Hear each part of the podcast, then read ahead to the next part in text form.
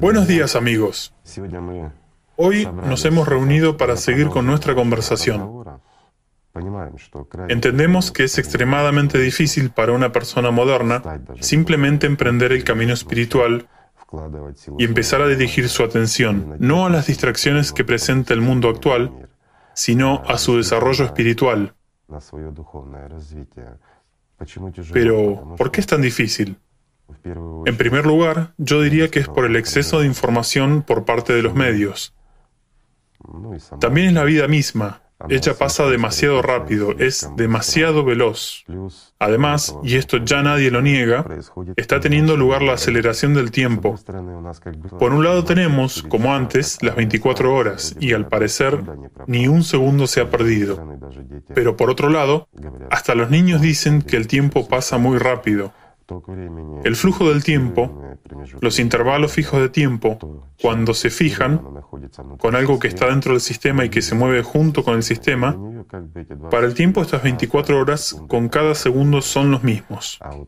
Pero por dentro nosotros entendemos que la aceleración juega un papel enorme y toda la materia está moviéndose con aceleración. Claro que esto se refleja en el flujo del tiempo. Y nuestro día está reduciéndose, Basta con recordar, por lo menos nosotros, con Igor Vladimirovich, seguro que tenemos con qué comparar. Cómo hace 40 años, por ejemplo, cómo corría el tiempo antes y cómo corre ahora. La diferencia es relevante. También muchas otras personas lo notan, que ahora cuando una persona está esperando algo y la espera tendría que estirar demasiado el tiempo, este pasa mucho más rápido que antes. Por lo tanto, la reducción del tiempo, del tiempo físico, en final, digamos, de la existencia de este mundo, fue descrita hace mucho. Mucho se ha escrito y mucho se ha dicho sobre eso.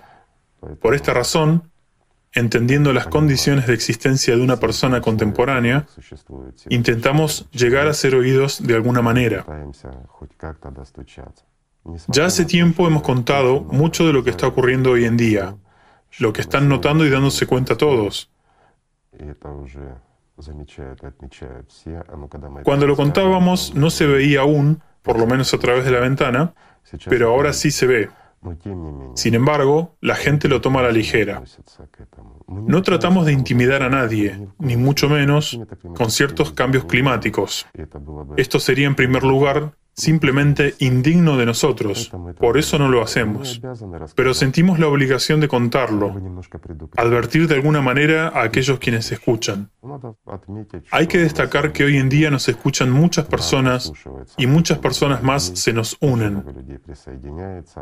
Resulta interesante el movimiento Alatra, la organización, existe.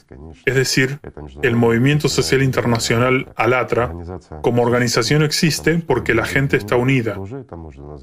Esto también se puede llamar comunidad, movimiento en la dirección espiritual de cada individuo dentro de su religión. Y aquí hay solo práctica y realmente el trabajo espiritual sobre sí mismo. O simplemente hacer algo positivo. Bueno, es decir, lo que une. Tenemos muchos participantes de diferentes creencias y es maravilloso. El caso es que la gente, perteneciendo a distintas religiones, intenta conocerlas a fondo. Y hoy en día el proyecto internacional Semilla Única, que organizó y lleva a cabo la misma gente, es formidable.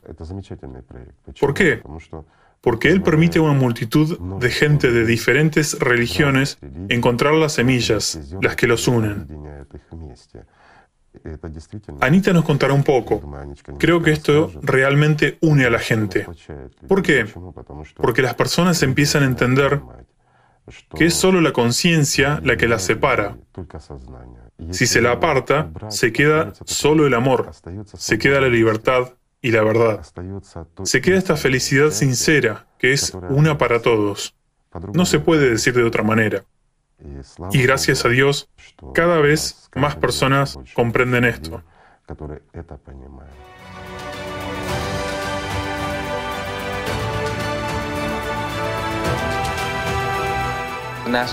Коли я познайомився з МГР Алатра, то зрозумів, що на всій земній кулі багато людей з добрими намірами. Це люди з різних осередків суспільства, люди різних національностей, віросповідань, професій.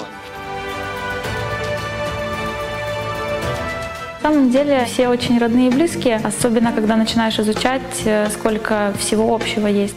The participants of ALLATRA TV all over the world implement a great number of interesting projects, programs which belong to completely different spheres. Srdečne vás zdravíme. S vami Alatra TV Československo. The Alatra International Public Movement is that new age that everybody has been waiting for. Debido a esto, todo lo que se realiza por el movimiento Alatra, eventos internacionales, conferencias, del movimento sociale internazionale Allatra vengono realizzati un gran numero di progetti. Menschen, die ich, die andere Teilnehmer, die ich bei EGB Allatra Միջազգային հասարակական շարժում «ԱԼԱՏՐԱ»-ի շրջանակներում իրականացում են բազմաթիվ հասարակական, սոցիալական, մշակութային ծրագրեր ամ։ When I first met the Allatra International Public Movement, I understood that there are a people, a lot of people with good intentions across the globe. There are people from different walks of life, different nationalities, religions, professions, and so on. There are Hindus, Muslims, Christians, Buddhists, and all of them are united by a common idea the desire for unity regardless of nationality, religion. Alatra International Public Movement is one where love, kindness, and sincerity are embodied in the actions of everyday people.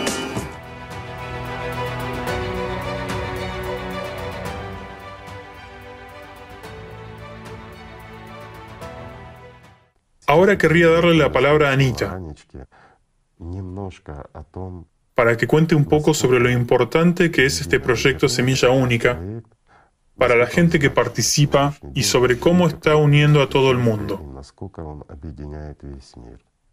También resulta satisfactorio para nosotros el hecho de que las personas que comparten nuestra opinión están por todo el mundo. Son muchas. Gracias a Dios. Gracias por existir. Esto alegra. Es un signo de que de todos modos no gastamos el tiempo en vano, tiempo que podríamos aprovechar para otra cosa. Pero lo invertimos para conversar con vosotros un poco y aclarar de algún modo algunas cosas. Sí, el proyecto Semilla Única hoy en día es realmente una gran posibilidad para cada persona, sea cual sea su religión o nacionalidad, de conocer de verdad más profundamente todas estas escrituras mundiales, esta semilla común y única que se encuentra en los cimientos. Ahora los participantes del proyecto Semilla Única se relacionan entre ellos y entrevistan a científicos de todo el mundo, también a la gente en encuestas sociales. Y lo que vemos es el gran interés de la gente de diferentes países que se unen. Se conectan por una viva motivación de llegar a conocer por qué las personas de los países de comunidad de estados independientes, ex-URSS, de Norte y de Sudamérica, de Extremo Oriente, durante videollamadas comparten historias muy similares sobre su búsqueda espiritual. Realmente todas las personas que sinceramente intentan encontrar a Dios, que sienten esta llamada interna, pertenecen a distintas religiones y todos lo están buscando. De verdad, buscan. Y es tan sencillo. Sí, es sencillo. Ellos comparten lo de... Que quieren entenderlo. Aquí hay un momento interesante. Cuando las personas empiezan a estudiar ver con los ojos abiertos su propia religión, ellos comienzan a entender el hecho de que Dios existe. En ellos aparece no simplemente la fe que les implantaron, sino la certeza que linda con los conocimientos.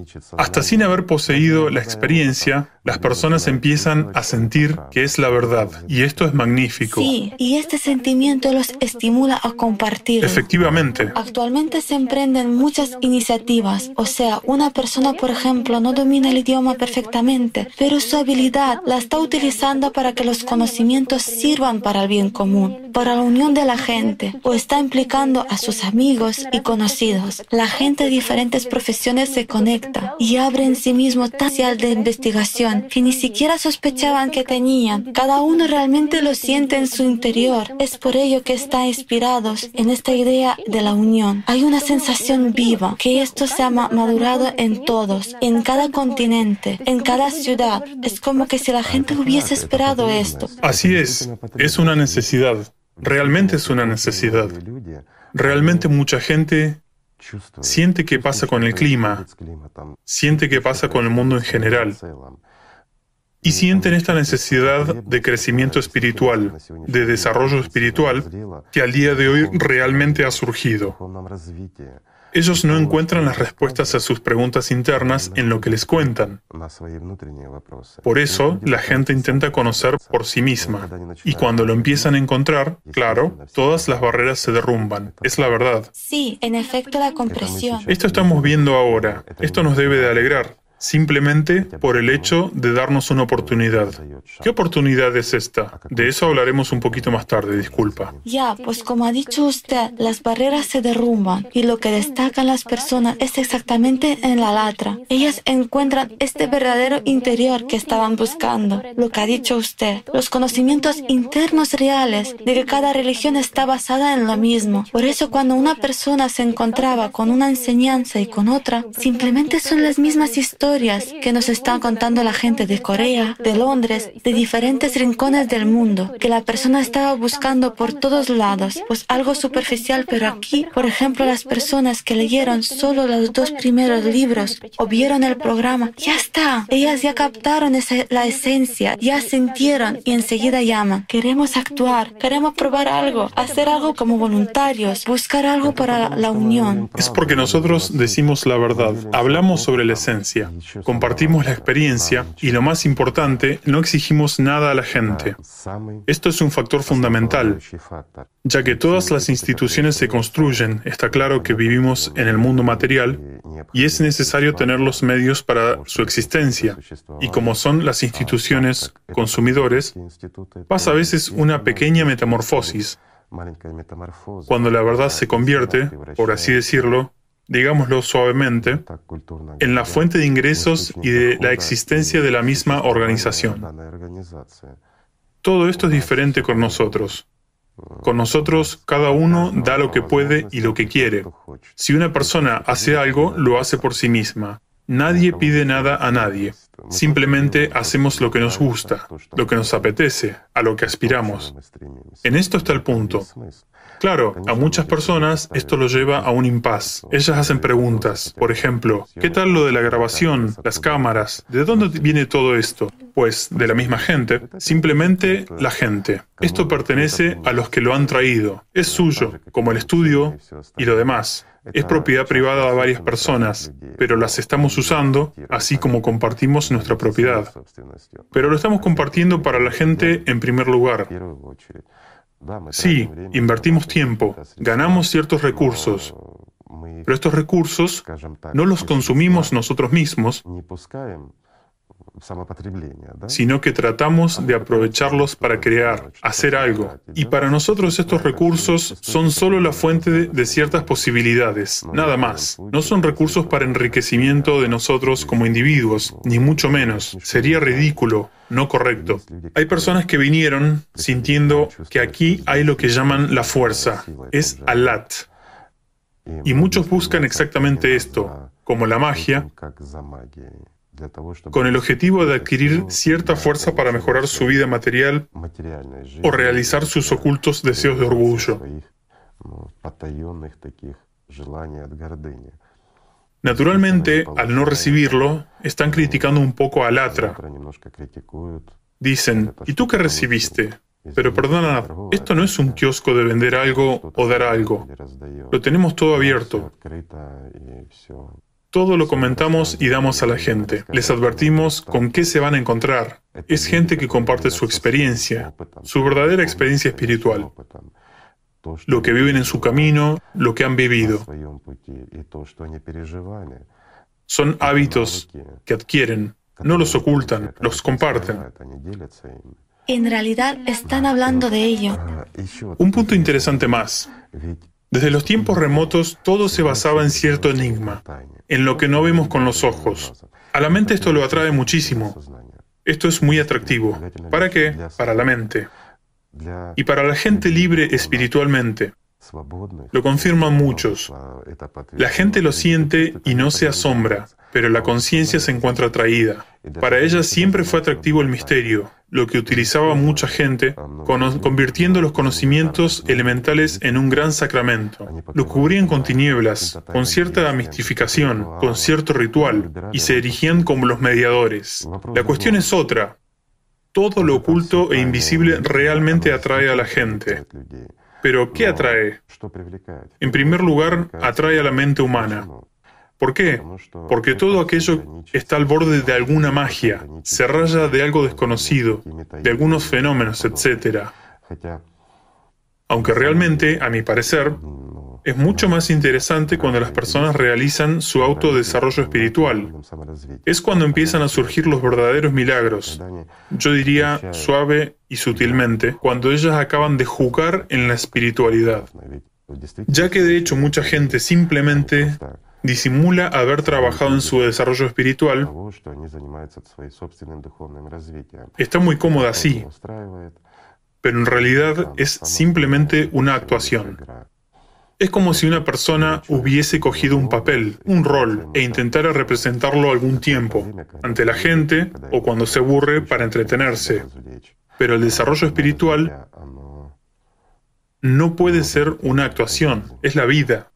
Y cuando las personas realmente empiezan a vivir, vivir su desarrollo espiritual, es cuando aspiran a la libertad, la verdadera libertad interior, no aquella ilusoria que impone la conciencia, ya que es imposible encontrar a esa libertad que proviene de la mente, sino la verdadera libertad espiritual, este sincero y verdadero amor que obtiene la persona trabajando, solo trabajando de verdad. Es ahí cuando surgen los verdaderos milagros. Muchísimos los que sienten de que están hablando usted ahora. Lo sienten simplemente estando en contacto con un cierto nivel de los conocimientos, sean los programas o los libros, y enseguida dentro se despierta la actividad. Y esta actividad lleva a que la persona, aunque esté sola, valga como mil, porque empieza a emprender tantas cosas, activar todos sus recursos y posibilidades. Correcto. Para transmitirlo a otros aquí un pequeño fenómeno, porque la persona al encontrarse con los auténticos conocimientos recibe la primera experiencia espiritual, la verdadera experiencia. No una ilusión que le impone la conciencia o a alguien que se la está contando, sino una experiencia real. ¿Por qué aumenta mucho su eficacia? Porque ella se convierte en libre, ella es libre espiritualmente. Ella es libre de toda esta carga material. Y ella entiende que puede hacer a otras personas igual de libres, que lo que siente ella puede sentir otras personas también. Y este sentimiento del gozo infinito es la felicidad que buscan las personas. Es la verdadera libertad por la que la gente está luchando. Resulta que está al lado. Esta comprensión, esta revelación, la persona no puede dejar de compartirla. Esto viene desde el interior, por lo tanto ocurre así, ya que nadie los obliga, nadie les pide algo. Es el deseo interno, un afán interno. También es entendimiento de la responsabilidad que aparece dentro de uno mismo, la responsabilidad en primer lugar de las personas que simplemente se están ahogando. Naturalmente, Alatra tiene una gran ventaja solamente porque nosotros decimos la verdad, que existe. Estamos diciendo el cómo, mientras otros dicen lo que tú debes. No estamos diciendo que alguien debe algo a alguien. La persona está libre a la hora de elegir. Tiene derecho hasta de equivocarse. Cuando la persona viene estando del lado de la conciencia, pero sintiendo a la vez, la incentiva lo interior. La incentiva justamente la personalidad de que empiece a crecer, a desarrollarse espiritualmente.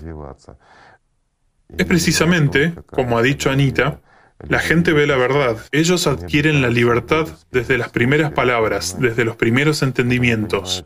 Cuando entienden que su mente es engañosa, que ella está dividiendo, cuando las personas entienden que basta con apartar a la conciencia, ¿qué queda? Apartar precisamente los patrones de conciencia y resulta que no existe la separación, resulta que existe solo amor. Y este amor une a toda la gente. Y toda la gente es igual. Y toda la gente es una gran familia. Y las fronteras, la política, cualquier cosa más, son solo convenciones que fueron creadas y existen en el mundo moderno. Pero no es un factor determinante. Son solo las condiciones de la existencia de su cuerpo. Pero en plan espiritual, todos los humanos son parientes, son más íntimos que sus cercanos. Sin embargo, la mente está contando otras cosas. He hablado sobre eso no solo una vez, que hasta en las familias tenemos barreras, que las personas dentro de una pequeña celda humana no pueden poner en orden. En las religiones o en la vida laica, nosotros somos el hermano, la hermana, etc. Pero a nivel espiritual, cada persona entiende, es decir, quien tiene experiencia, que no existe el sexo como tal. En esto está el fenómeno. El alma o la personalidad poseen diferencia de género solo en su cuerpo físico donde se encuentran. La mente siempre manipula, siempre está dictando muchos deseos, diferencias, las demás cosas. Pero cuando la persona adquiere la libertad, ella se convierte en un ángel, en un ser asexuado. En esto está la paradoja. Aquí es una organización grande, una comunidad, no importa cómo la llamemos. Y la gente empieza a sentir el uno al otro, como las personas cercanas y queridas. Es simplemente, digamos, el uno en la multitud. En esto está el sentido. Para muchos que no se ocupan de sí mismos y no profundizan en la esencia de alatra, esto es inentendible. ¿Qué es lo que la mente está buscando constantemente? El poder sobre el otro, nuestro semejante. Pero la personalidad nunca busca esto. Es una paradoja. La persona libre de los patrones de la conciencia, libre de aquello que las religiones llaman diablo, no tiene nada salvo el amor. Sí, hay un deseo. Sí, hay muchas ganas de ayudar. Sí, lo hacen, lo dicen. Pero al mismo tiempo son libres de estos misterios y otras cosas. Ya que en Alatra no hay ningún misterio. ¿Qué no entienden muchas personas que por primera vez se encuentran con Alatra? ¿Por qué? ¿Qué atrae a la gente por aquí? Cuando una persona está presa de su conciencia, bajo su control total, para la conciencia es absolutamente inentendible. ¿Qué puede atraer a la gente en tanta cantidad al atra? Lo mismo pasa con los conocimientos. Alguna gente lee los libros y al pasarlos a través del filtro de su conciencia, su imagen, lo único que está criando en sí mismo es cierta envidia, el odio.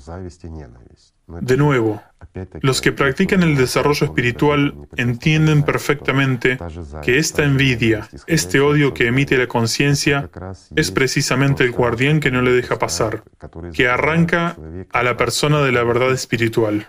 Esto es autolimitación. Es decir, cuando una persona se pone en lugar de algún héroe o alguien más. No hay que parecer, hay que ser uno mismo.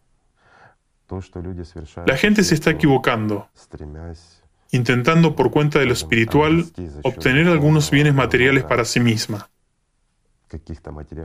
Por supuesto, esto no es correcto. Nosotros hablamos de eso. No es apropiado pedir a Dios nada, salvo su salvación espiritual. Esto sí es correcto. Pero la conciencia de cada personalidad, digamos, no libre, no madura, está manipulándola y la gente es propensa a equivocarse. Otra cosa, cuando la persona hace la elección final, cuando comprende que comete errores, entiende que hizo una estupidez, se produce una catarsis interior. Ya viene una persona diferente. No la que era, sino viene la nueva personalidad. Pero esto es su derecho, su elección. Cuando una persona, aunque sea un poco, se abre y percibe la verdad que está escrita en el atra, o la que está dada por las personas que por sí mismas adquieren esta experiencia, ella, obteniendo la libertad espiritual a través del atra, empieza a comprender su religión. La gente empieza a valorarla y respetarla.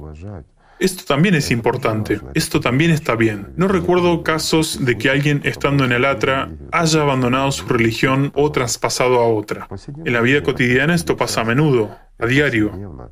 Pero llega la comprensión. ¿Por qué razón existe uno u otro ritual? ¿Qué significado tiene? Claro, hay mucha cáscara hueca también, y también esto empieza a entenderse, pues perdonad, son efectos secundarios de los conocimientos verdaderos. La gente lo siente y hoy en día plantea muchas de estas cuestiones en semilla única. La catarsis es necesaria en todas partes. Es normal, no tiene nada de malo. De nuevo, esto fue creado, fue hecho por la gente. La gente inventó los rituales y cosas semejantes. Antes ellos eran actuales. Ahora muchos no lo entienden. Pero la mayoría de los rituales o procesiones son necesarios simplemente como hechos históricos, aunque sea como una actuación de teatro, un espectáculo. Pero esto hace a las personas pensar en Dios. ¿Acaso está mal? Está bien. Como en el teatro, una obra que fue escrita hace tiempo se escenifica hoy. Y nosotros nos enteramos de cómo vivía la gente antes. Asimismo pasa en este caso. Si esto es nuestra historia, ¿cómo se puede olvidarla o ignorarla? Si esta es la herencia de nuestros antepasados, también es importante, pero no debe olvidarse uno de la salvación espiritual. Excepto vosotros, chicos, nadie transitará vuestro camino. También es importante. En realidad las religiones traen muchas cosas buenas en esta vida. La moral misma, la historia misma, también es la, experiencia espiritual de las personas. Esta herencia espiritual que comparten ellas no se debe excluirla, ya que ella está construida en los profetas, construida en los dioses. Y esto es importante, es realmente necesario. El que desea y aspira a Dios, a este ninguna institución le impide llegar a Dios. Son sus asuntos internos, su, digamos, vida que él mismo adquiere. Y nosotros simplemente hablamos de la sencillez del camino. Solo hablamos de los conocimientos, pero nada más. Es cierto, excepto la persona misma, nadie atravesará su camino. La gente habla de esto. Ahora los participantes del proyecto Semilla Única contactan con científicos, con la gente por todo el mundo, realizando encuestas sociales. Y la gente comenta vivamente este tema. Todos como uno destacan que, por ejemplo, en inglés, en todos los idiomas, la gente de la India, África, América dice, nosotros sentimos y vemos que la persona ha de tener su propio relación con Dios y no necesita mediadores. Es asombroso que las primeras personas que se encuentran en el camino nos digan esto. La gente de diferentes etnias, diferentes nacionalidades, cada uno en su lengua expresa esto. Nuevamente, por supuesto, es la cultura. Lo importante es que la gente entienda esta esencia, entiende lo que las une. Las separan la mentalidad un poco diferente, los idiomas. Y si nos acercamos al tema de las formas verbales de comunicación, existen muchas lenguas que son técnicas. Literalmente, no tienen siquiera el concepto de alma o de conciencia. Además, están fusionados con la palabra conciencia, mente. O están totalmente distorsionados. Claro, estas son más... También es un factor relevante. Pero, gracias a Dios, la gente no deja de ser gente como fueran las personalidades interiormente dirigidas a Dios y así se quedaron. Es suficiente solo un poquito contactar con la verdad para que en ellos se encienda esta llama, la llama del amor divino. No se puede decir de otra manera. Es ahí cuando ellos están listos para calentar con su llama todo el mundo. Es maravilloso. Es importante, es necesario.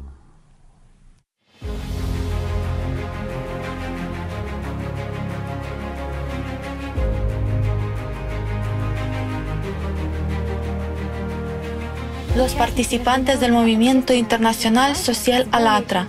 Desde más de 140 países se han unido al proceso de la búsqueda, análisis y exploración de todas las semillas únicas que están en la base de cada religión la gente dice abiertamente y sinceramente que nos divide solo la conciencia y nos une la misma gente, nos une la herencia espiritual común, que es una para todos. Detectar estas semillas comunes presentes en todas las religiones ayuda a encontrar y crear en sí mismo este espíritu de unión, de amistad y comprensión mutua que realmente son naturales para la vida de una persona y para toda la humanidad.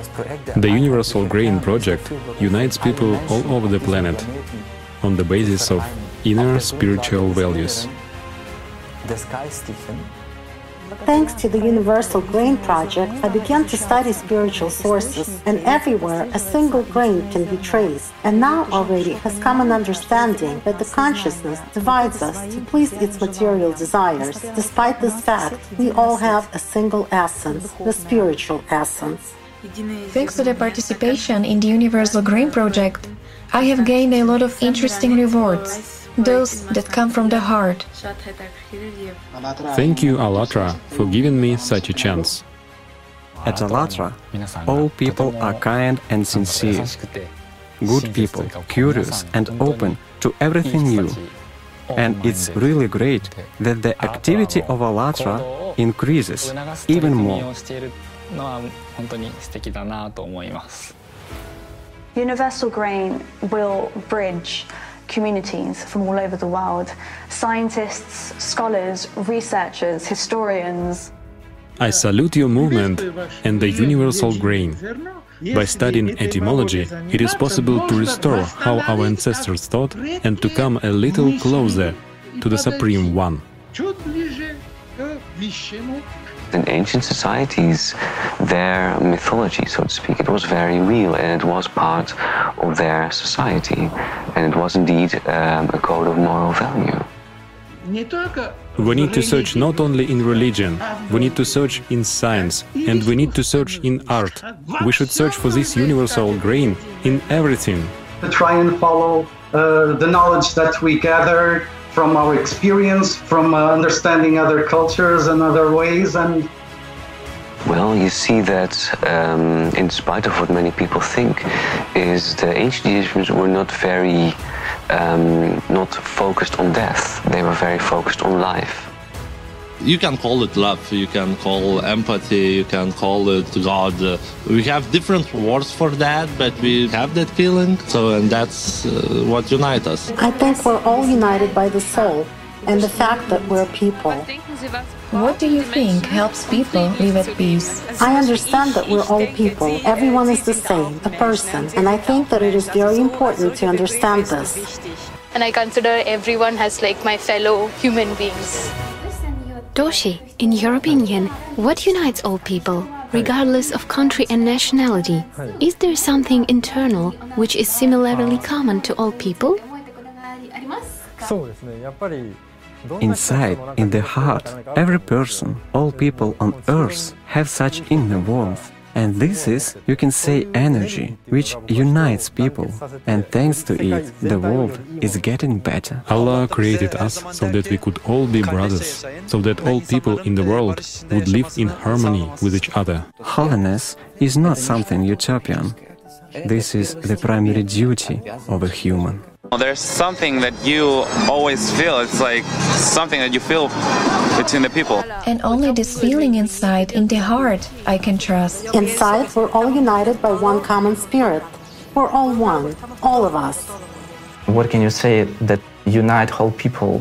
I, I think uh, what matter most is what you have inside inside you, and uh, I think what unites people most is the reason that we are on this on this planet to find who you are. You know to, to know how to con- because we have every resources inside us. Thanks to this project i have understood this single whole in practice.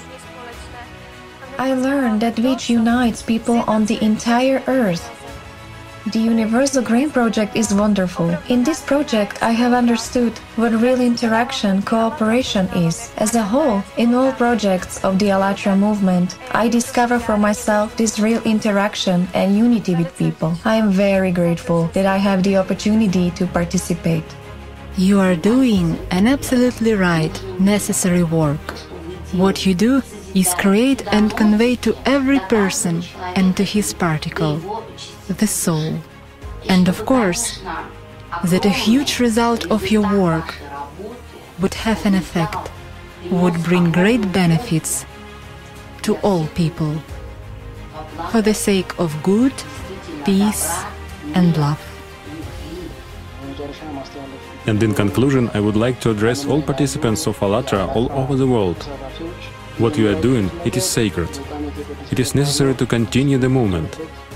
Those projects that you are doing change humanity at the spiritual and moral levels. And it's great that you are proceeding actively. Changes are necessary, and the changes begin with us. I support good in action. Thank you. ለውጡን የምናመጣው እኛው ነን። በጎነት በተግባር የሚለው መርህ ደግፈዋለሁ። አመሰግናለሁ። ታንክ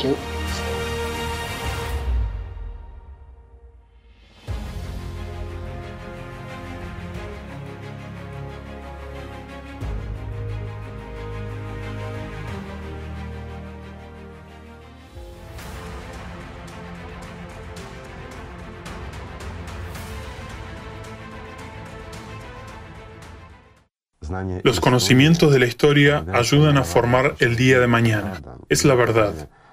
La gente que ignora su historia olvida no solo lo que hubo, sino no entiende lo que está pasando ahora y eso es un punto importante.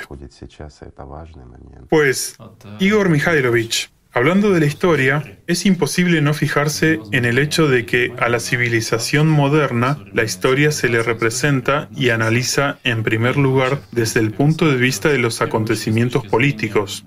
Es solo una herramienta, Lamentablemente, la historia está siendo utilizada por muchos como una herramienta para conseguir sus metas políticas. En realidad, no solo políticas, sino también económicas. Y comúnmente son intereses privados de ciertos grupos de personas. Por eso muchos eventos fueron cambiados o tergiversados. No hace falta buscar muy lejos. Veamos, por ejemplo, el antiguo Egipto. Cuando venía el siguiente faraón, él enseguida tachaba los nombres de su predecesor, poniendo los suyos. Esta es la naturaleza pero estamos hablando de la historia que es imposible de tachar, sobre la historia que realmente tuvo lugar y está guardada en la memoria. Hoy en día vemos muchas pruebas, en los megalitos por ejemplo, sobre la llamada precivilización, es decir, la civilización antecesora que estaba más desarrollada que la moderna. Estaban creando y construyendo lo que al día de hoy no somos capaces de hacer. Pero la historia lo guarda en silencio. Y nuestra existencia como especie, como Homo sapiens, cuenta con apenas unos 8 o 10 mil años. Pero hace 12.000 años y más, resulta que existía una civilización que nos superaba. Pero muchos historiadores dicen, no hay nada, no hay pruebas, no hay datos. ¿Qué vas a decir? Pues si no existen, entonces no existen. Para ellos no existen, para los otros sí existen. Entonces resulta que la historia es como un rehén de la política, aunque antes la historia era enseñada desde el punto de vista de los conocimientos espirituales.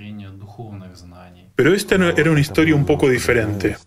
Fue no tanto la historia como herencia, sino que se presentaba precisamente la herencia espiritual. Y la historia era vista bajo una luz diferente. Al día de hoy, la historia es una herramienta de manipulación, nada más. Ella está al servicio de aquel a quien las religiones llaman el diablo, o hablando más simple, a los intereses del sistema, de la mente de las personas o a su interés material. Solo esto, nada más. Por supuesto, hubo tiempos cuando la historia era una fuente de inspiraciones espirituales de las personas.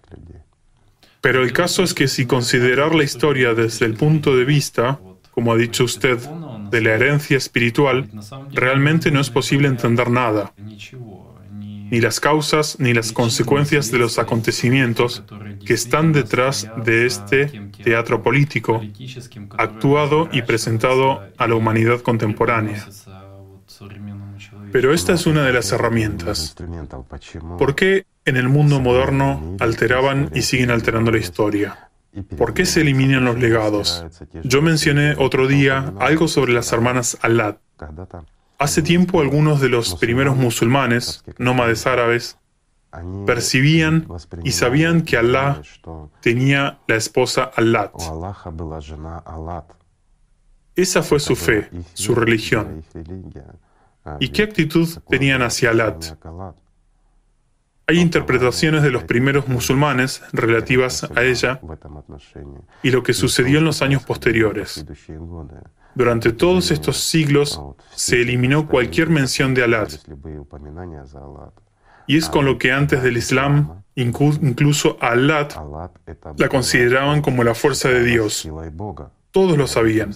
Y este signo que está en el cubo sobre nuestra mesa, lo podemos encontrar en Tripolie, asentamiento arqueológico en el sudoeste de Ucrania, en culturas de América precolombina por todo el mundo. Son signos que se fechan en 12.000 años y más. Esto pone a los arqueólogos en un callejón sin salida. Ellos dicen, este es un artefacto que no puede existir. Lo mismo con los megalitos. Lo mismo con las consecuencias de la explosión nuclear, etc. Resulta interesante. Usted en nuestra última reunión mencionó al gran pensador, el jeque Mir Said Bereke. Al margen de los siglos XIV y XV, escribió el tratado El Poder Absoluto. En este tratado, Bereke describió prácticamente todos los aspectos de la vida humana, la vida de la civilización y del universo. Y curiosamente, empezó su tratado exactamente con la historia. Sí, realmente como usted ya comentó, y los sabios de la antigüedad, según se sabe hoy, decían que el que no conoce su historia está condenado a repetirla. En el tratado El Poder Absoluto, Bereke comenzó con la historia de la caída de la Atlántida contó antecedentes históricos y acontecimientos anteriores, así como los motivos por los que la Atlántida fue destruida. ¿Y por quién? ¿Y por quién? Sí. Este tratado, según sabemos, por mucho tiempo no fue accesible para mucha gente. Pues casi 200 años. Sí, 200 años. Él fue traspasado por Tamerlán a petición de Bereke a los siguientes custodios de los conocimientos. A los llamados alayares. Sí, a los llamados alayares. Totalmente cierto. Y pasados 200 años, a finales del, del siglo XVI, la gente del gran primatus robó esta obra. Pero no es que la robaron, la conquistaron, aunque sí, algo de robo también hubo. Todo lo que tiene valor es usurpado por alguien, ya que este tratado podría traer a cero toda la institución, construida, digamos, durante 1600 años. Y si hubiese promulgado, podría. Por eso usaron medidas extremas. Esto hay que tenerlo en cuenta ya que en aquellos tiempos empezaron a publicar una gran variedad de libros. Los conocimientos empezaron a estar de moda. Bastaría con imaginar que algún alayar publicase abiertamente el tratado El Poder Absoluto, aunque sea en una versión reducida, no con elementos de las fuerzas mágicas o sobre la adquisición de estas fuerzas, sino en una versión simple, refinada, si simplemente se expusiese la historia, por ejemplo, las instituciones se habrían acabado. Ya, pero como usted ha dicho ya, Mir Said Bereke fue un alayar. Y pues él fue uno de los últimos alatiares, pero es más cerca de los alayares. Sí, de todos modos, durante su vida lo llamaban alayar. Sí, y como se había dicho ya, exactamente en la tradición de los salatiares existía la transmisión oral de conocimientos, y la escritura de este tratado, el poder absoluto, fue una medida extrema, relacionada con ciertos acontecimientos. El caso es que, momento clave, que junto con el tratado, pasado por Tamerlán a los siguientes custodios, fue transferido también el mismo principio de la transmisión de los conocimientos, la tradición, la tradición de la conservación de la verdad. Así es, exactamente la transmisión de manera oral. Entonces, los salayares, al mismo tiempo que preservaban el tratado durante 200 años, también lo estudiaban a fondo para poder transmitirlo oralmente. Aunque a fines del siglo XVI, el tratado fue usurpado. En el año 1616 nació Sufía Layar. Era un famoso poeta, filósofo, místico del siglo XVII pues a él le fueron transmitidos estos conocimientos.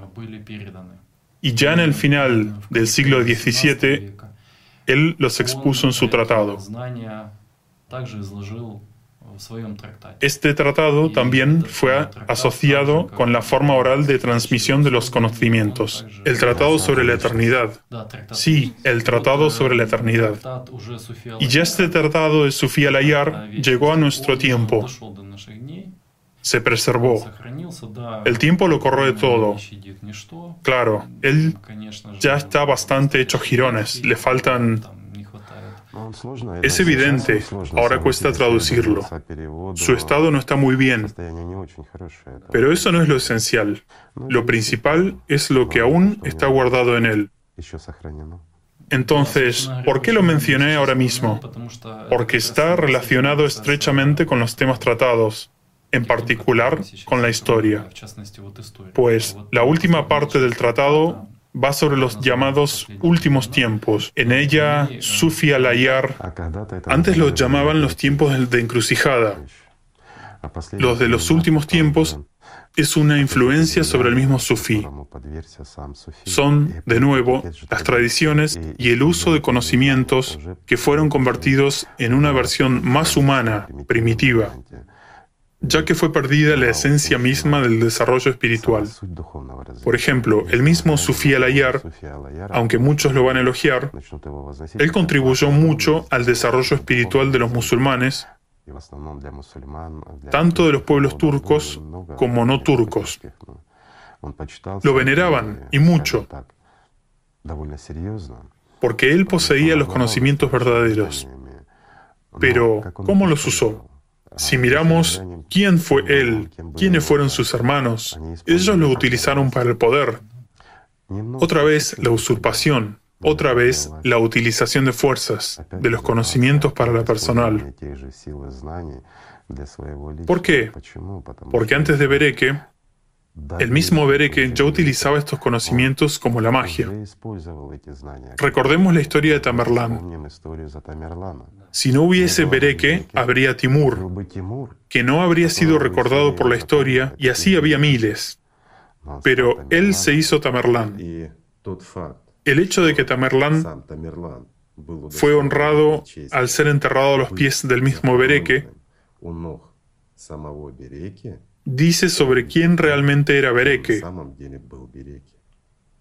Todo este misticismo, el mismo hecho que tenía realmente lugar, de que en cuanto se abra la tumba de Tamerlán, empezará la gran guerra.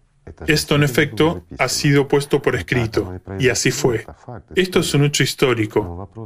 El caso es que la gran guerra empezó no por haber abierto la tumba, fue una ordinaria premonición de la gente que lo escribió. Fue percepción que le abrirán exactamente cuando empiece la guerra. He aquí una simple coincidencia. Si hubiesen querido, podrían haberla abierto uno o cinco años antes y la guerra no habría empezado, pero era necesario abrirla exactamente cuando comenzara la guerra y muchos nexos así. ¿Qué más? Él utilizó los conocimientos como herramienta para su engrandecimiento y adquisición de poder. Y veré que tuvo enorme poder. Sufi al tenía menos, pero también significativo, y estaba lejos de ser pobre, digamos, aprovechando los conocimientos. Este es el punto, es la verdad, es la vida. Y si leemos, pues nosotros, gracias a Dios, leemos. Si Dios permite, los demás leerán también su tratado. En él se ve claro la esencia y el interés del mismo sufí en otras de sus obras escritas para la gente, no para los iniciados en el misterio de Alayares, sino para la gente normal y corriente, vemos mucho de lo espiritual, pero también mucho de parte de conciencia, porque han perdido precisamente lo que daban en el mundo las hermanas Alat. Ellas daban los conocimientos puros. Ellas hablaban del amor, del amor que une. Ellas decían que las fuerzas de Alá, las fuerzas de Dios, la persona puede usarlas solo para lo espiritual. y su fuerza física la tiene que usar para obtener el pan. Es decir, la materia debe preocuparse de la materia y el espíritu únicamente del espíritu. La tentación es grande. Entiendo que cada uno tiene ganas de utilizar las fuerzas, aunque sea un poco para sí mismo. La conciencia es muy astuta. Correcto, ha dejado su huella, por supuesto. Es una interpretación y no se debe olvidar que si miramos los dos tratados sobre la eternidad y el poder absoluto, encontramos en ellos grandes diferencias. La esencia quedó, pero también está lo que fue agregado por la gente.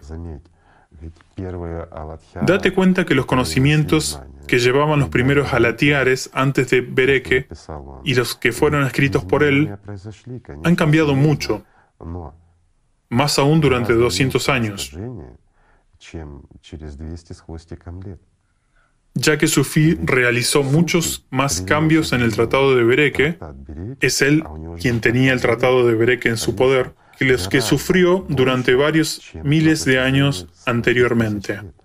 Es una paradoja. No se debe hacer lo que no se debe. Lleva a lo malo. Dicen, ¿se puede matar al dragón que vigila la cueva con oro? Imposible. ¿Por qué? Porque al matarlo tú mismo te conviertes en él. Este es el punto. Sí, pues en el último capítulo de su tratado, Sofía Layar describe precisamente los llamados últimos tiempos. Si miramos nuestra civilización, hay muchas coincidencias, hasta pequeños detalles. Por ejemplo, él dice que va a haber cerca de 8 mil millones de humanos en el planeta. Describe rigurosamente el estado técnico de la civilización, o sea, el nivel de desarrollo tecnológico. El fin de los tiempos, el progreso técnico, el uso de la energía, pues los hidrocarburos ya se utilizaban en su tiempo, un poco. Sin embargo, él describió sobre las fuentes de energía sostenibles, sobre que el sol, sobre los medios de comunicación, efectivamente, que no hará falta a la gente poseer grandes conocimientos secretos para poder oír el uno al otro. Suficiente será solo tener en el bolsillo. Ya, así es. También estaba contando que, como se mencionó hoy, el tiempo se acelerará mucho y enfatizó sobre los cambios climáticos y geofísicos que van a producirse en el planeta. Es inevitable. Aquí surge, sin querer, un paralelo entre los principios de ambos tratados. En el de Bereke se trataba de la historia de la destrucción, de la caída de la Atlántida. Y si establecemos paralelos, encontraremos muchos. Exactamente para eso sirve la historia. Sabiendo el pasado, prevemos el futuro. Esta es la clave.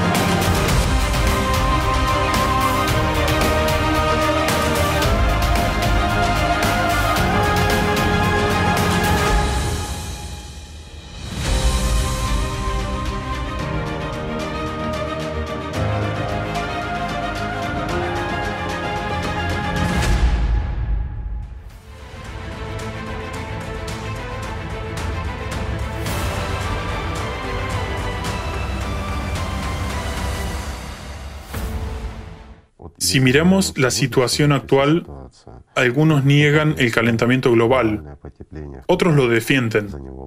Francamente, es una herramienta de lucro para muchos. Y lo que pasa hoy en día allá afuera no es el resultado o la consecuencia de la actividad humana, ¿no es cierto? Por supuesto, no es un factor antropogénico, ni el resultado del desarrollo de la civilización, la contaminación y lo demás. Sí, esto afecta, pero la influencia del factor antropogénico en el calentamiento global, yo la compararía con un ejemplo. A lo mejor no muy bueno, disculpad, pero da cierta comprensión. Cuando una persona se enferma de cáncer y la medicina se rinde, es decir, no tiene la capacidad de hacer algo, entonces los médicos se rinden, levantan las manos y dicen, perdone, a usted le queda poco de vida. Y la persona, mientras tanto, sigue con una dieta desequilibrada. Encima de eso, sigue fumando. Entonces los médicos llegan a una conclusión de que el hecho de fumar matará al enfermo, ¿lo entendéis? Tenemos ahora una situación semejante. Lo que está ocurriendo es que uno de esos ciclos en el que estamos entrando es inevitable. Y el factor humano, pues es lo mismo que el hábito de fumar de nuestro desgraciado paciente, ¿lo entendéis? O sea, se agrava la situación muy poco, un día, un par de días, no más. De hecho, esto es un tema muy serio. Lo hemos tratado hace tiempo. Hoy en día muchos hablan de esto, pero son pocos los que oyen. De nuevo, esta información que se presenta es como gritos, los lobos, los lobos. Y para cuando los lobos han rodeado el rebaño, por más que grites, nadie cree. De hecho, ya lo vemos a través de la ventana. El informe sobre los cambios climáticos que fue escrito hace tiempo, trata más detalladamente sobre este tema, aunque también en general. No se puede, lamentablemente, no se puede no tenemos el derecho de exponerlo al pueblo, como hizo la NASA, por ejemplo con el evento que se prevé para el primero de febrero del año 2019. Han observado el asteroide durante 15 años, se está acercando. La información estaba disponible durante cuatro días. ¿Qué jaleo produjo? Luego la quitaron, afirmando que pasará de largo, pero realmente nadie sabe si llegará o no. Si llegará o no, eso es una cuestión pendiente todavía pero amenazante, porque puede cambiar mucho y bruscamente, hasta si no llegará. La cuestión es, ¿va la persona a guardar la dieta y dejar de fumar o no va a hacerlo? Volvamos otra vez a nuestro paciente. Claro, este asteroide que tiene que llegar no destruirá todo el planeta. Es decir, podría dañar algún continente. Aunque moriría mucha gente, la mayoría podría sobrevivir. Pero él acelerará el proceso, como el hecho de fumar acelera el desarrollo del tumor en el caso de nuestro paciente. Esto lleva a una consecuencia letal y eso es inevitable. Pero tenemos muchas cosas que llevan a lo malo. Y en principio, tal vez es justo. Muchos dirán, ¿Cómo que es justo? Si esto es la vida, pero ¿qué hacemos nosotros de verdad? Francamente, ¿qué hacemos para mejorar nuestra vida? La de todos, no solo la vida personal nuestra. ¿No es así? Cada uno se preocupa de sí mismo, pues somos 7.500 millones, ¿no es así? Al día de hoy, casi nos acercamos a la cifra que ha señalado Sufi. ¿Y quién está realmente preocupado por la humanidad como familia? Nadie. Cada uno está preocupado por sí mismo.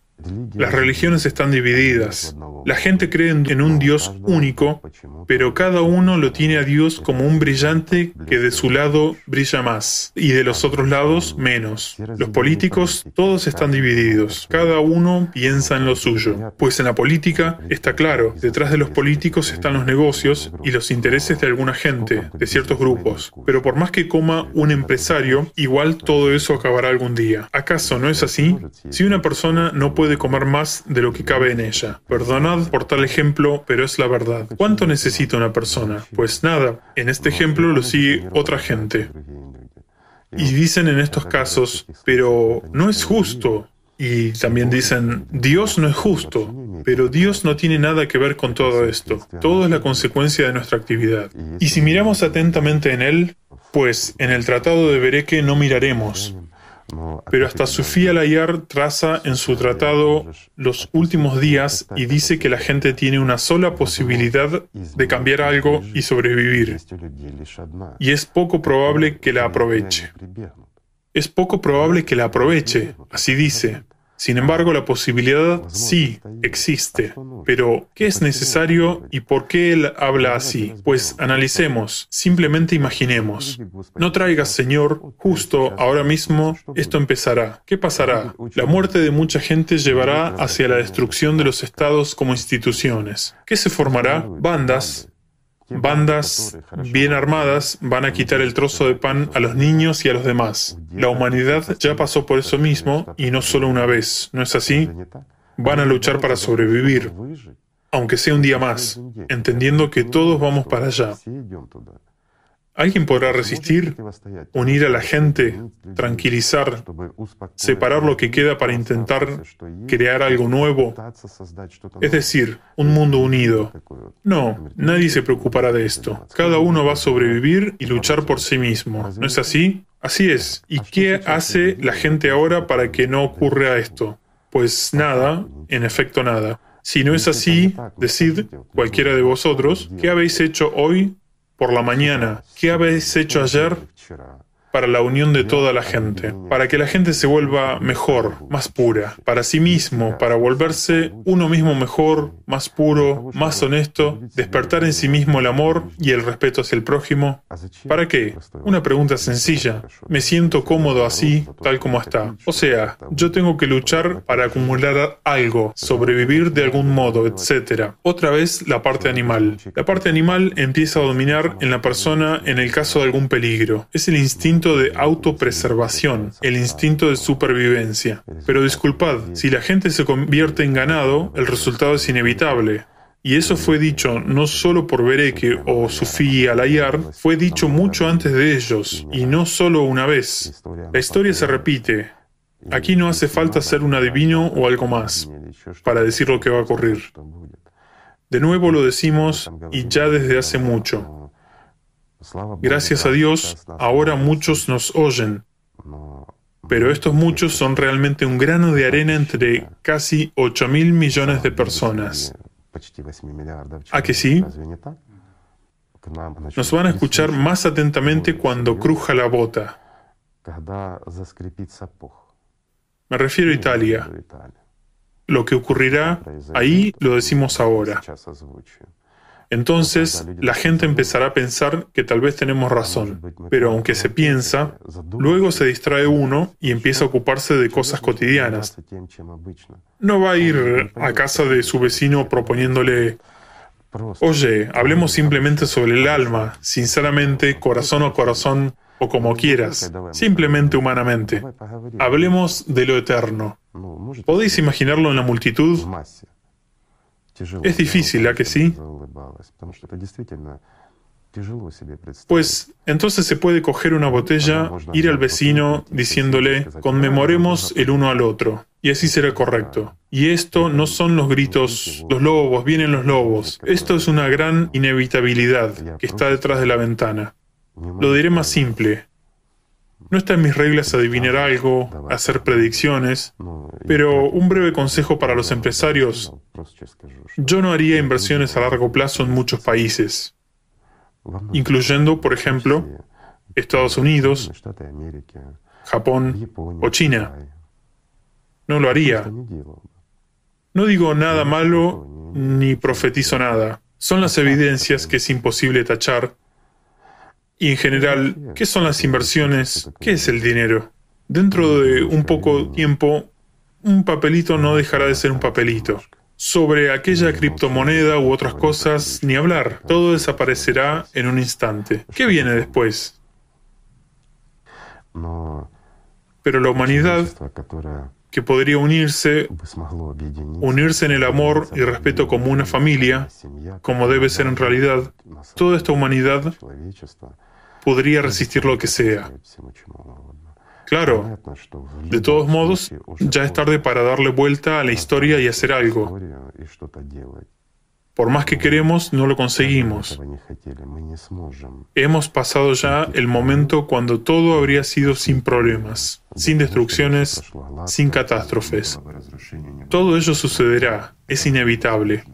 La cuestión es cómo pasaremos este periodo. ¿Con qué final? Como el mencionado paciente que seguía fumando y rompiendo la dieta a pesar del diagnóstico confirmado. ¿Cómo terminará esto? ¿Del mismo modo para él o habrá una oportunidad de sobrevivir? Sobrevivir, más la mayoría de la humanidad. Esa es la leyenda de los tiempos remotos, que sobrevivirán solo los fieles. Y no se refería que estos adquirieron la vida eterna por sus méritos aquí ante alguien. No, se refiere a la ordinaria historia que se repite. Por supuesto, podrán sobrevivir solo que se unirán en otro sentido, no en el factor físico, quién es más fuerte y quién tiene más armas y quién puede quitar algo a alguien. Aunque teniendo en cuenta el desarrollo de la situación actual, así será. Pero tampoco es por mucho tiempo. Todo se acaba muy rápido y las condiciones son extremadamente difíciles. Entonces todo se acabará. O puede haber otra opción. Cuando la gente dé pasos decisivos y pueda unirse y pueda enfrentar. Entonces no pasa nada si una parte de la gente se traslada desde un lugar del planeta a otro. Habrá suficiente espacio en cualquier caso. Se puede dormir y trabajar por turnos. Lo principal, que todos están vivos y no pasan hambre. Es verdad, y todos están en el amor. Pero esto es posible solo en el caso de que cada persona, en cada familia, haya comprensión mutua. Cuando toda la humanidad se convierta en una sola familia. Esto es posible solo en la verdad, en el amor, en la verdadera libertad espiritual. En el caso contrario, será horrible todo. Hemos visto durante los últimos años la migración solamente de pequeños grupos de gente, ¿A qué ha llevado eso? La colisión de dos culturas. Es un dolor para muchas personas, ¿no es así? La gente viene a otra cultura trayendo la suya, sus tradiciones, no se entienden el uno al otro porque en primer lugar están separados por la conciencia, pero si realmente se hubiesen respetado mutuamente, si se hubiesen amado, ¿acaso se comportarían así? Y unos y otros. Unos no les hubiesen considerado refugiados y gente de segunda clase, y los otros hubiesen respetado a la gente a cuyo país han venido. Vinieron como huéspedes. Entonces, ¿cómo se puede no respetar al dueño? ¿O cómo se puede no respetar al huésped? De una parte vinieron los creyentes. ¿A casa de quién? A casa de otras personas creyentes. Y unos y otros son creyentes. Entonces, perdonad, ¿en quién creen si actúan así? ¿A quién están sirviendo? ¿O no tengo razón haciendo estas preguntas sencillas? Entiendo, se puede criticar lo que estoy diciendo y hablar mucho de Dios. Pero entre hablar de Dios y vivir con Dios hay mucha diferencia. Y actuar como conviene a las personas espirituales y contar sobre eso es muy distinto también. Por lo tanto, todo está en las manos de la humanidad. Todavía existe una oportunidad. Pues esta oportunidad solo se pronuncia, pero si la gente la usa o no, depende de cada uno. Serán inspiradas las personas por la verdad, como dijo Anita, cuando se está ardiendo por dentro y se anima a calentar con todo ese calor. Porque ella entendió que la conciencia puede ser engañosa, ¿no es así? Cuanto más personas lo entiendan, más personas dejarán de jugar con la espiritualidad y empezarán a vivir de acuerdo con los preceptos de Dios en realidad, no según los preceptos que cuenta una gente a la otra, sino según los verdaderos preceptos, los internos, los que cada uno conoce. ¿Acaso no es así? Este es el punto. Entonces será mejor para todos, pues esto es la vida y la elección va a hacerla la misma gente. Y que los sucesos climáticos se están desarrollando, lamentablemente confirmando nuestras palabras, y no solo nuestras, también de las palabras de Sufi y muchos otros, es la realidad del día de hoy.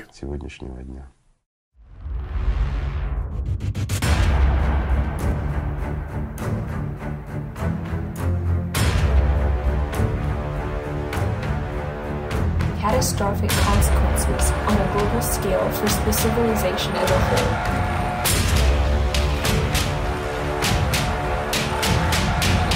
persone possibile dalle macerie delle case, case in bilancio di una trentina di feriti e i danni sono ingenti.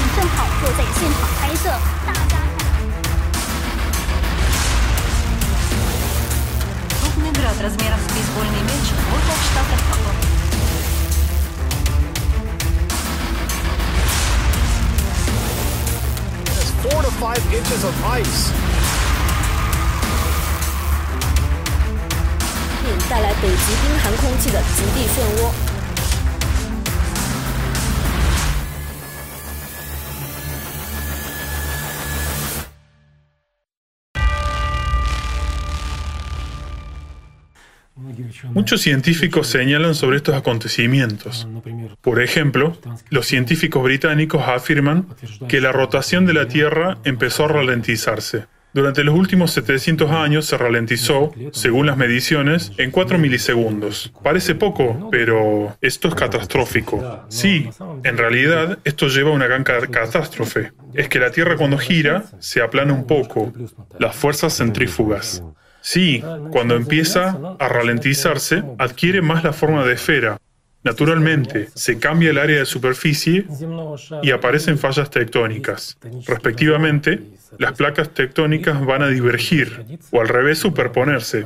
Los científicos pronostican que ya este año la actividad volcánica de la Tierra ha de subir en dos veces como mínimo. O sea, ellos calcularon que durante un año se producen seis o siete grandes terremotos en promedio. En este año prevén más o menos 30 grandes terremotos, pero es un pronóstico y la realidad puede ser totalmente distinta. Como vemos, basta con uno serio.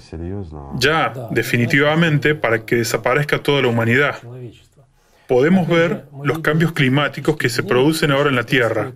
Está nevando en Sahara, se congela la Florida, se congelan los cocodrilos en el río. En general, el desplazamiento de aire caliente va desde unas partes de la Tierra a otros territorios. Según dicen los climatólogos, en la parte europea, por ejemplo, el clima se condiciona por dos pilares climáticos, el océano Ártico y el desierto del Sahara. Pues si se enfría el desierto del Sahara, el aire caliente va a la parte europea. Y así lo vemos, que estamos celebrando el Año Nuevo sin nieve y hace calor aquí.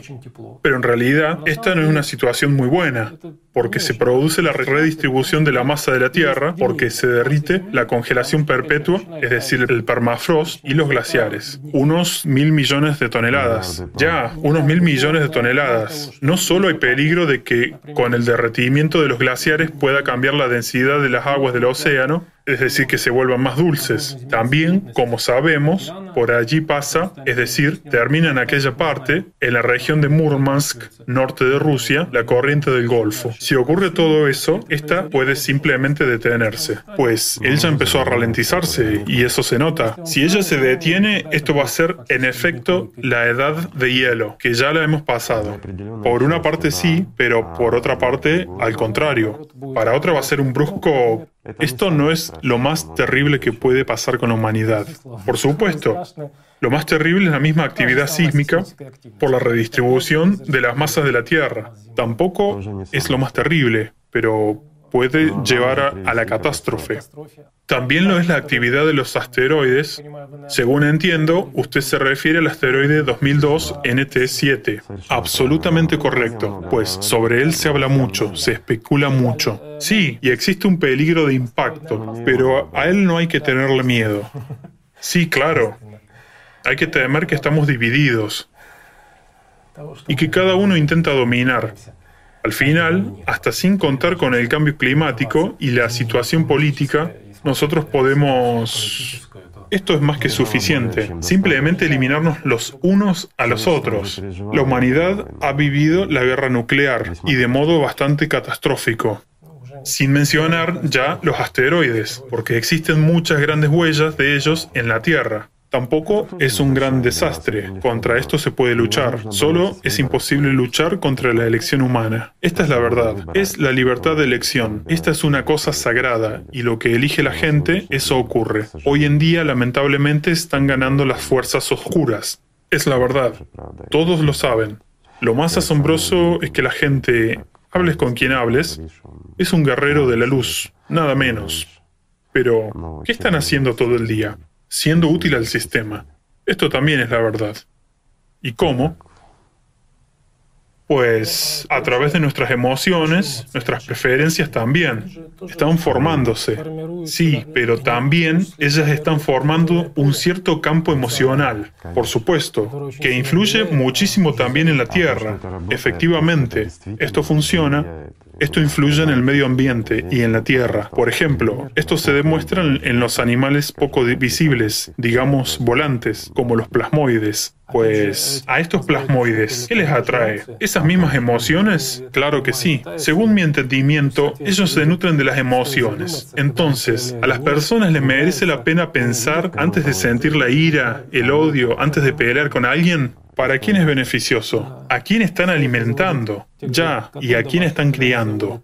Ya, ¿y si merece la pena tener las mascotas, los gatos, por ejemplo, si crían a su alrededor plasmoides? Es así.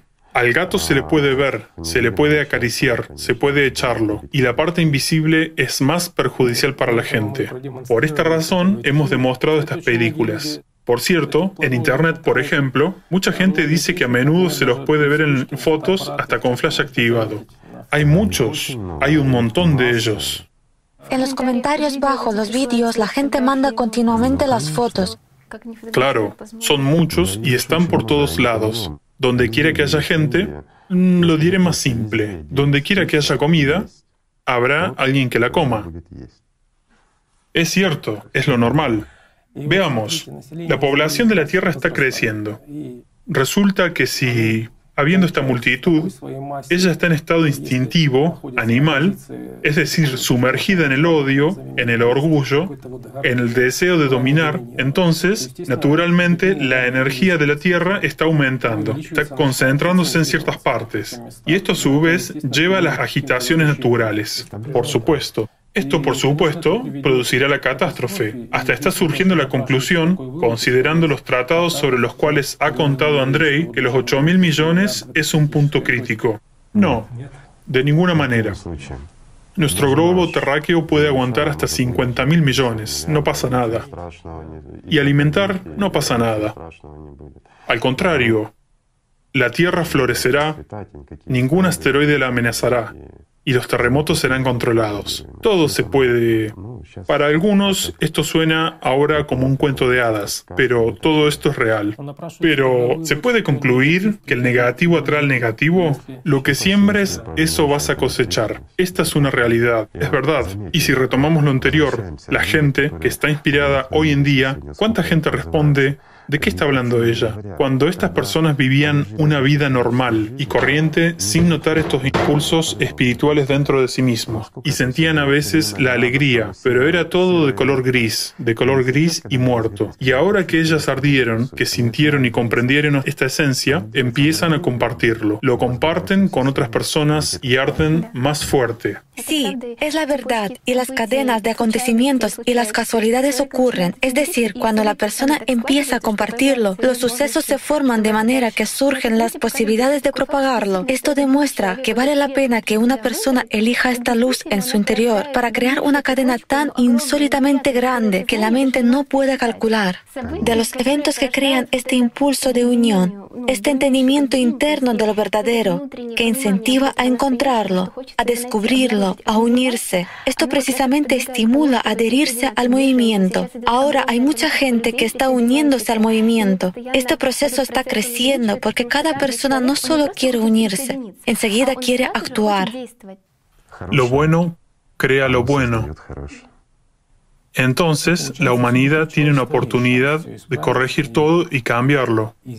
No todo, no todo, pero diría así, la humanidad tiene la posibilidad de sobrevivir. Tiene la posibilidad de sobrevivir si cambiase el vector de su desarrollo, si llegase a comprender que hemos citado las palabras de Sufí. Centrémonos en ellas para no hacer nuestras propias conclusiones. Solamente estamos diciendo, gente, amémonos uno al otro, seamos humanos, dignos de ser humanos.